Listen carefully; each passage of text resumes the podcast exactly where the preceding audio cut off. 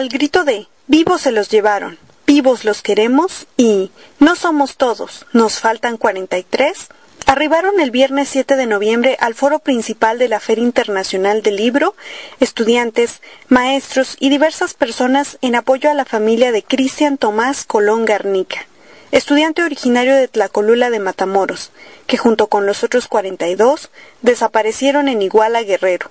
Antes de comenzar el encuentro de poetas indígenas y lectura, el colombiano, poeta, profesor de la Universidad de La Guajira y productor de televisión, Vito Apushana, invitó al público asistente a esta charla a ponerse de pie para dedicar un minuto de silencio a todas aquellas familias que continúan en la búsqueda de los 43 alumnos desaparecidos de la Escuela Normal Rural de Ayotzinapa. Posteriormente, se le cedió la palabra a la poeta Rocío González, originaria de Juchitán, quien compartió al público algunos poemas que ella denomina variantes dialectales de zapoteco.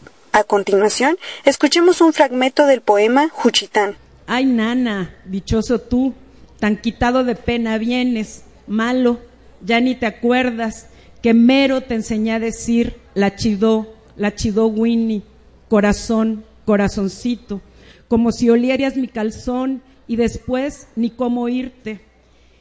Pero como no soy cabrona, pues te fuiste, ya que ni curandera, ajá, ni bruja, tonta es que soy, puro de quererte, me dije.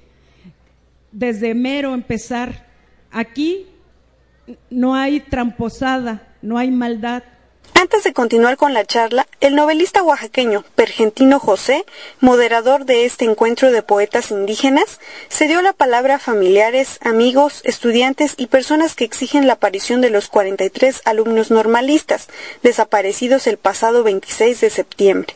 Una de las manifestantes realizó un llamado al público que acudió a la 34 Feria Internacional del Libro en Oaxaca, invitándolos a que sean intelectuales activos, no de pasillo. Entonces, pues, si se creen intelectuales, actúen como tal.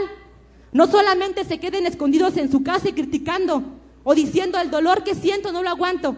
Cuando no los vemos en las calles, en las protestas que se están haciendo a diario. Porque vivos se los llevaron, vivos los queremos, fue la consigna que formó parte del coro entre cada participación de los manifestantes. Reportó para la Feria Radio Laura López.